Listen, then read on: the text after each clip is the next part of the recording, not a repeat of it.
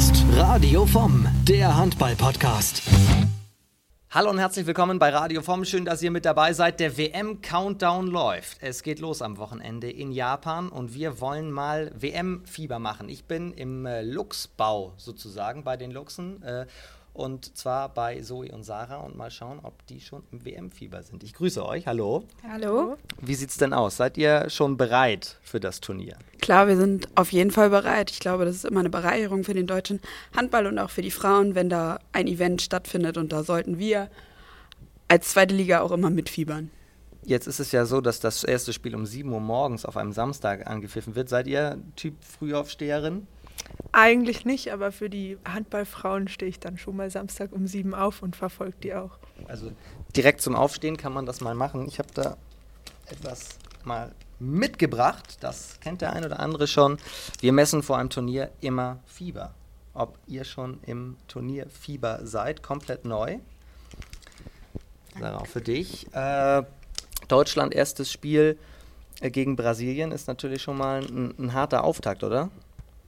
Ich denke schon, der Auftakt ist hart, aber ich denke, jedes Spiel oder jeder Auftakt ist immer hart und man muss erstmal ins Turnier reinkommen und dann mal sehen, wie Brasilien reinkommt, mal gucken, wie Deutschland reinkommt und dann wird man das sehen, was da zu machen ist oder was man da, ob man Punkte holen kann oder nicht.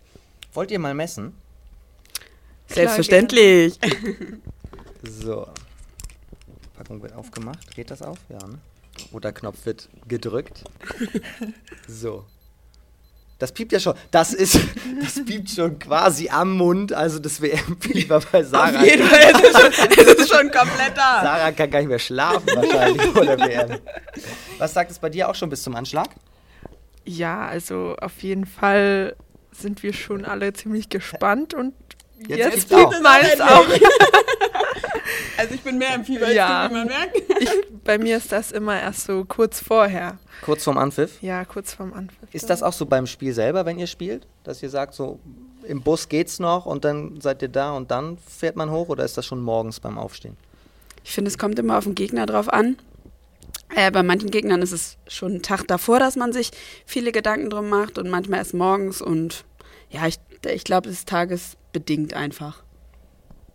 Wie wird es den deutschen Nationalspielerinnen gehen? Was glaubt ihr? Die sind ja jetzt zwölf Stunden dahin geflogen nach Japan, völlig neues Land, neue Eindrücke, Weltmeisterschaft.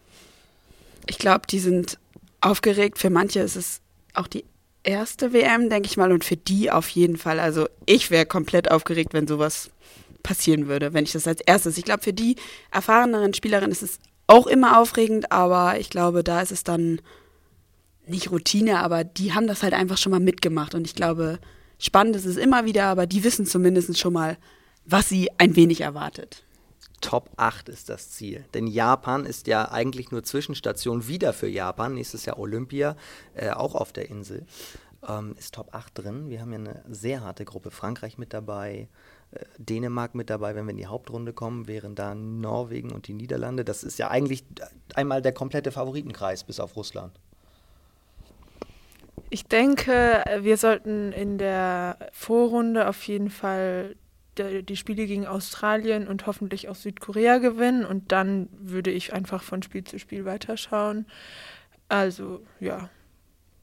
Wir wollen ja Mut machen, aber gegen Montenegro war es teilweise schwierig. Generalprobe so ein bisschen verpatzt. Ist das so ein bisschen wie früher, weiß ich nicht, im Orchester oder im Theater? Generalproben müssen verpatzt werden?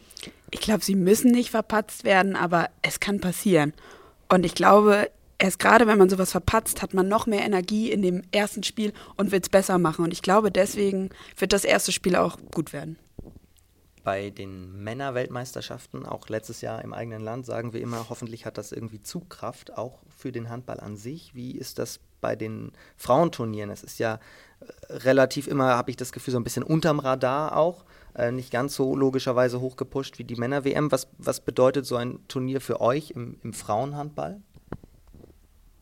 Kann, kann das Zugkraft irgendwie entwickeln? Also hoffentlich. Ich denke, auch das ist ein, also ich finde, auch Frauenhandball ist sehr interessant und es ist halt ein komplett anderer Sport als Männerhandball. Und ich hoffe, dass viele junge Talente auch durch Frauen beeindruckt werden und deswegen zum Handball auch mehr kommen. Also ich glaube schon, dass das auch Zugkraft haben wird, wenn die Spiele geguckt werden. Du hast gerade schon so ein bisschen analysiert. Zum Abschluss natürlich die Frage, Prognose. Was glaubst du, was erreichen wir bei der WM? Ich denke, dass wir auf jeden Fall die Hauptrunde erreichen können und auch sollten.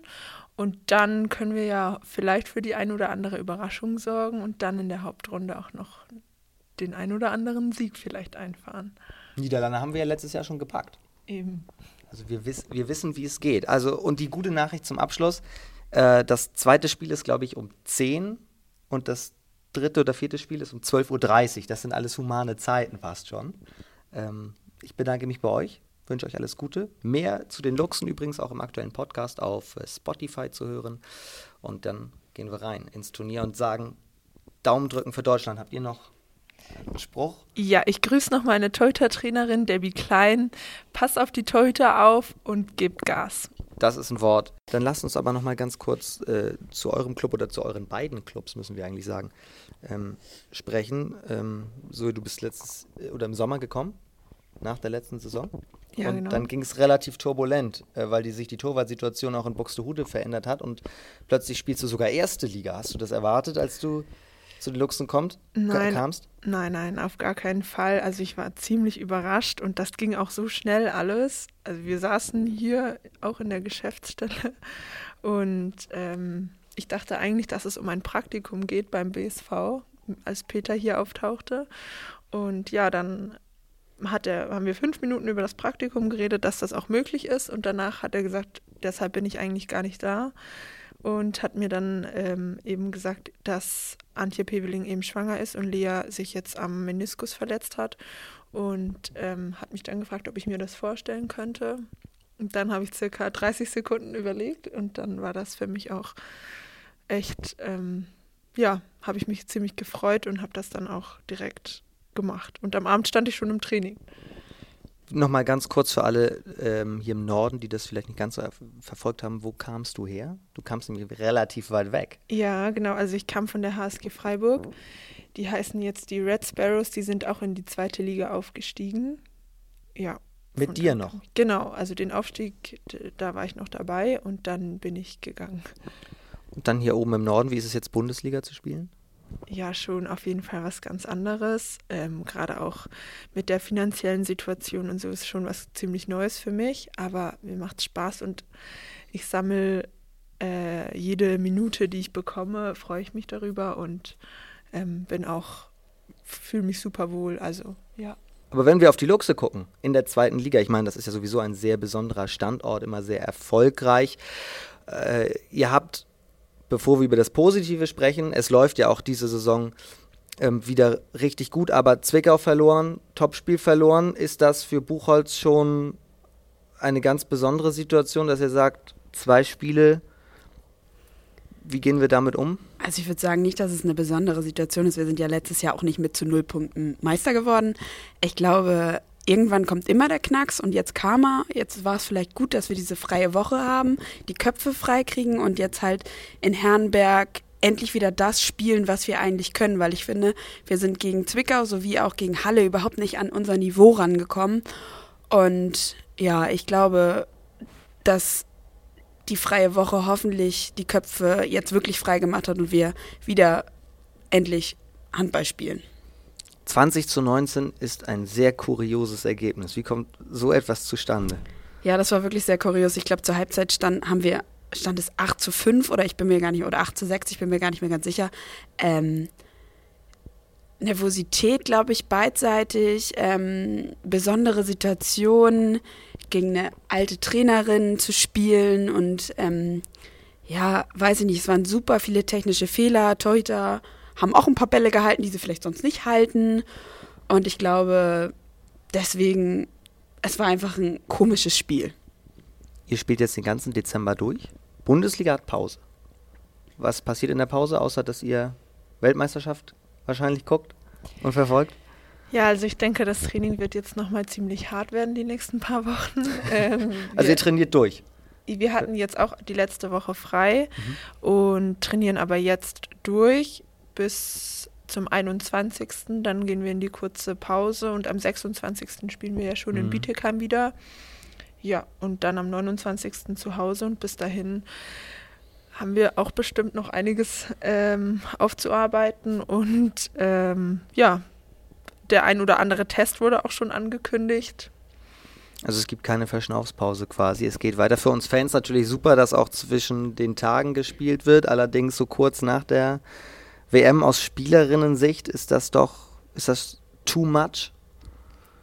Ich glaube, too much ist es meistens, wenn man so nach so einem Turnier sofort wieder einsteigen muss. Aber ich glaube, die kennen es nicht anders. Und ich glaube, es ist einfach so, dass man das gewohnt ist und die wenige freie Zeit, die man hat, nutzt man dann halt einfach anders und intensiver. Und ich glaube, deswegen ist es in Ordnung. Ich glaube, mehr Regeneration wäre immer gut. Also für den Körper. Aber ich glaube, wie gesagt, da sie es nicht anders kennen, ist es halt einfach so und sie akzeptieren es ja auch. Ich wünsche euch eine schöne Vorweihnachtszeit. Trotz Training, trotz Tests. Und äh, du hast ja in, in der zweiten Liga noch einige Spiele vor Weihnachten. Ähm, auch dafür alles Gute. Vielen Dank. Vor allem verletzungsfrei bleiben, das ist immer das Wichtigste. Und dann sage ich danke, das war Radio vom, von den Luchsen. Soweit also Sarah und Zoe von den Luchsen, die sind also schon im WM-Fieber. Ich kann es auch kaum mehr erwarten, dass es losgeht. Samstagmorgen um sieben gerade schon gehört, geht's los gegen Brasilien und Handball World News wird komplett natürlich auch diese WM begleiten. Und mir ist jetzt Christian Stein zugeschaltet. Christian, ich grüße dich. Ja, hallo Tom. Bist du denn schon im WM-Fieber? Ja, natürlich. Ähm, bei uns geht die WM-Vorbereitung praktisch äh, schon mehr oder weniger einen Monat vorher los oder beziehungsweise fast schon im Sommer, äh, nachdem dann die Gruppen ausgelost wurden, ähm, geht es ja in der Datenbank vor allen Dingen äh, entsprechende Arbeit anzulegen. Die Spiele müssen angelegt werden, die Spielerinnen müssen angelegt werden. Ähm, dementsprechend äh, müssen neben der normalen Redaktionsarbeit halt viele äh, Sachen vorbereitet werden und äh, da beschäftigt uns die WM jetzt schon den ganzen November über. Sarah hat gerade gesagt, die Generalprobe gegen Montenegro sollte man jetzt nicht für so ganz ernst nehmen. Das ist jetzt im Turnier eine ganz andere Angelegenheit. Wie siehst du denn die Chancen auf einen guten WM-Start für Deutschland? Ja, die Chancen sehe ich gar nicht mal so schlecht. Ähm, sicherlich muss man Vorbereitungspartien äh, immer gesondert betrachten. Montenegro, gegen Montenegro hat man halt sehr, sehr viel ähm, gewechselt. Das wird ähm, in dem Maße im Turnier, glaube ich, auch nicht vorkommen. Ähm, Brasilien hat, glaube ich, jetzt beim äh, Testturnier in Japan äh, alle drei Spiele verloren gehabt. Also die äh, reisen auch nicht mit dem größten Selbstbewusstsein äh, ab an und äh, oder oder da sehe ich das deutsche Team schon vorne dann ist es ein guter Start.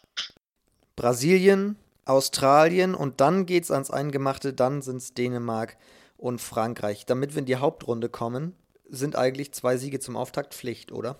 Ja, ähm, man kann das, glaube ich, so sagen. Ähm, in der Gruppe ist Australien der krasse Außenseiter ähm, und die anderen fünf Teams wollen alle in die Hauptrunde unbedingt reinkommen.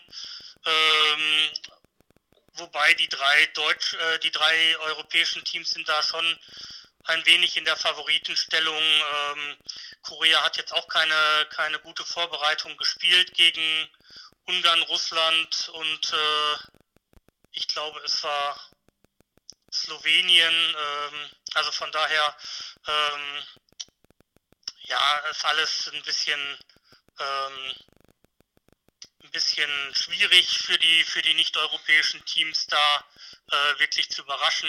Vielleicht ein Glück für die deutsche Mannschaft, äh, dass man oh, ähm, Korea äh, am letzten Vorrundenspieltag dann hat. Ähm, wenn die schon, wenn der Kader schon ein bisschen ausgelaugt ist, konditionell.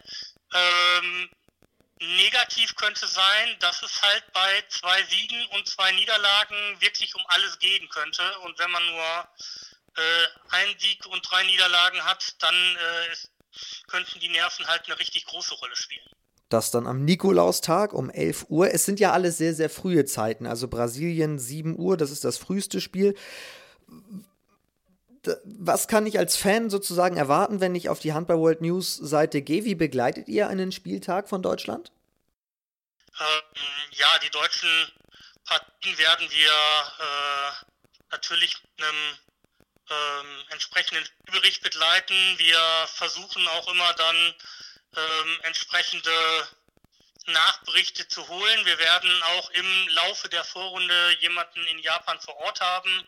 Jetzt am ersten Wochenende noch nicht, aber dann im äh, zu den zu den wichtigen Spielen Dänemark und Frankreich auf jeden Fall. Dann werden wir ähm, aber auch von allen anderen drei äh, berichten. Wir werden also ähm, wirklich äh, das komplette Turnier ähm, abdecken, so dass man immer stets gut informiert ist und ähm, ja, Statistiken äh, aufarbeiten gehört natürlich dann auch dazu. Wie kann man Frankreich davon abhalten, Weltmeister zu werden? Ähm, ja, Pech könnte man einfach mal die Frage an Russland oder äh, an Schweden weiterreichen oder an Norwegen. Äh, ich glaube, da hat man, hat man ganz äh, hohe Ziele. Ähm, ich glaube, ähm, bei der Weltmeisterschaft sind so ähm, vier, fünf Mannschaften, die wirklich den Anspruch haben, am Ende den Titel zu holen. Ich glaube, das deutsche Team wird äh, nicht dazu gehören, ähm, die Goldmedaille hinterher zu erreichen. Ähm, der Sprung in die Hauptrunde ist aus meiner Sicht möglich. Und ähm, ja, Frankreich muss man halt einfach, äh, hat einfach eine bärenstarke Abwehr. Äh, die gilt es zu, knapp, zu knacken und dann muss man sie im ähm, Positionsangriff praktisch mal zur Verzweiflung bringen. Und wenn das beides gelingt, dann kann man auf Frankreich stoppen. Du hast gerade schon ein paar Namen genannt, so wer im Favoritenkreis ist. Wen persönlich favorisierst du? Du, was glaubst du? Wer hat vor dem Turnierstart die, die größte Chance? Ähm, ja, ich sehe, ich sehe eigentlich äh, Frankreich ganz vorne. Ich glaube, dass Norwegen ähm, auch eine ganz gute Rolle spielen wird. Ähm, bei beiden ist aber das Tor so ein bisschen der Wackelfaktor. Also die haben äh, beide eine sehr erfahrene Nummer 1 da drin und dahinter aber eine unerfahrene Nummer 2. Also ähm, wenn da mal was passiert, dann ähm, könnte es halt für beide auch schon schwierig werden. Ähm, ich sehe Russland wieder einmal ganz weit vorne und äh, glaube, dass die wirklich was machen können und ich bin gespannt, ähm, wie sich Ungarn schlägt, weil die haben ihrer aktuellen Truppe, mit der sie nach Japan gereist sind, 5 U20-Weltmeisterin. Ab, apropos Torwart, ganz kurz einmal Richtung Kader von Deutschland geschaut. Dina Eckerle, Isabel Roch. Äh, Zoe hat das gerade schon gesagt. Sie hält viel von dem Duo. Das hat großes Potenzial.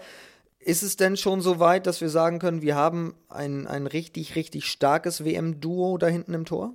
Ja, also man muss natürlich immer sagen, in den letzten Jahren war, war Deutschland gerade im Tor immer sehr, sehr gut aufgestellt. Ähm, und ich glaube, das haben die beiden auch gegen Montenegro gezeigt, dass sie ähm, wirklich ein starker Rückhalt für diese Mannschaft sein können. Ähm, nichtsdestotrotz hängt man natürlich auch immer äh, als Torwart davon ab, wie gut die Abwehr vor einem arbeitet. Ich fand die Abwehr gegen Montenegro war gar nicht so schlecht, wie sie gemacht wurde, ähm, auch wenn sie 33 Tore kassiert hat, weil es war einfach ein sehr, sehr temporeiches Spiel, wo halt sehr viel ähm, ja, funktionierte und äh, die Abwehr aber wirklich auch sehr, sehr gute Phasen hatte, die sie allerdings nicht über ähm, 60 Minuten gesetzt hat. Und das größere Problem sehe ich beim deutschen Team im Angriff, wo man einfach mal viel zu überhastet agiert. Wir haben übrigens im Tor, habe ich gerade noch äh, ganz vergessen, an Kathrin Giegerich, die ist ja auch noch fantastisch, auch schon deutsche Meisterin vor zwei Jahren geworden. Also wir haben gutes Torwartspiel. Was, was fehlt dir denn im Angriff noch? Wer ist die Spielerin, auf die wir auf gar keinen Fall verzichten können? Naja, wenn ich jetzt sagen würde, Xenia Smith, ähm, dann wäre es blöd. Schon, ist schon hart. Ja, der Ausfall von Xenia tut richtig weh. Ähm, Gerade im linken Rückraum wird es dann mal schwierig mit den einfachen Toren. Ähm, da sind dann vor allen Dingen Emily Bölk und äh, Shenja Mineskaya ähm, richtig unter Zugzwang und Druck.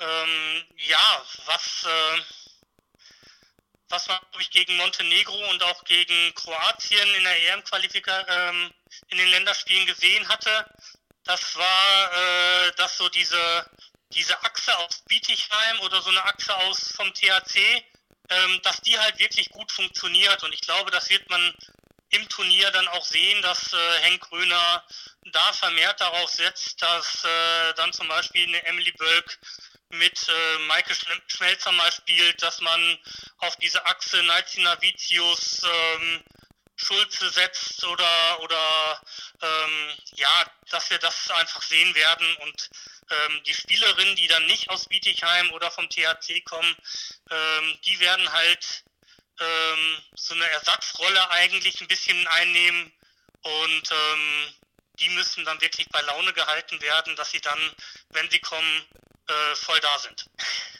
Das ist, es ist eigentlich schon richtig bitter, oder dass wir gefühlt jedes Mal bei einem großen Turnier irgendeinen wichtigen Ausfall haben. Ich erinnere noch an, an Kim Knights in Avicius vor zwei Jahren. Das ist, es ist doch irgendwie verhext, oder? Naja, also man muss auch sagen, ähm, es ist ja, es geht ja den anderen äh, Teams nicht anders. Also ähm, Rumänien und Montenegro mussten jetzt ein paar Kader, äh, paar Spielerinnen aus dem Kader streichen, weil äh, es da Doping-Vorwürfe äh, gegen Corona Braschow, äh, Braschow gibt. Ähm, Spanien fällt Carmen Martin verletzt aus. Bei Serbien ist Andrea Lekic verletzt rausgefallen. Ähm, Frankreich äh, zwei, drei Spielerinnen, die in der Babypause sind. Eine ist noch verletzt. Also war es wirklich so, dass zwei Torhüterinnen rausgefallen sind es geht den anderen Mannschaften ja nicht anders. Also von daher ähm, muss man damit einfach leben, dass ähm, Leistungsträgerinnen, die dann auch viel spielen, sich eben ähm, mal verletzen. Das ist einfach so, wer mehr spielt, äh, hat auch ein höheres Risiko, hinterher verletzt zu werden. Ähm, abschließend zwei Fragen noch. Einmal Richtung Japan geschaut im Allgemeinen. Das soll natürlich auch wieder den Frauenhandball pushen. Wie wird das Niveau sein bei dieser WM? Können wir uns auf ein richtig klasse Turnier freuen? Ähm, ja, ich glaube schon, dass es ähm, das große Umbruchturnier wird dann nächstes Jahr die Europameisterschaft sein, äh, wenn dann nach Olympia alle ihren Kader nochmal umbauen. Das heißt, ähm, man sieht das jetzt auch auf dem Kader, äh, bei den bei den öffentlichen Kadern, äh, dass viele Teams halt wirklich auf erfahrene Kräfte setzen und dann nächstes Jahr wird dann bei vielen ein Umbruch eingeleitet werden. Ähm, bis auf Ungarn, die es jetzt schon vorgezogen haben. Und ich glaube, ähm, Schweden ein bisschen äh, gibt es da ähm, dieses Jahr wirklich das Beste, was man so zu bieten hat. Ähm, und von daher glaube ich, dass wir ein gutes Turnier sehen werden. Ähm, das Tempo wird wie immer irgendwann im, im Laufe des Turniers ein bisschen nachlassen. Und äh, dann wird der, der richtige Kampf dominieren, aber das ist halt äh, der Belastung geschuldet. Ich bin auf jeden Fall gespannt. Top 8 ist das Ziel. Letzte Frage, deine Prognose.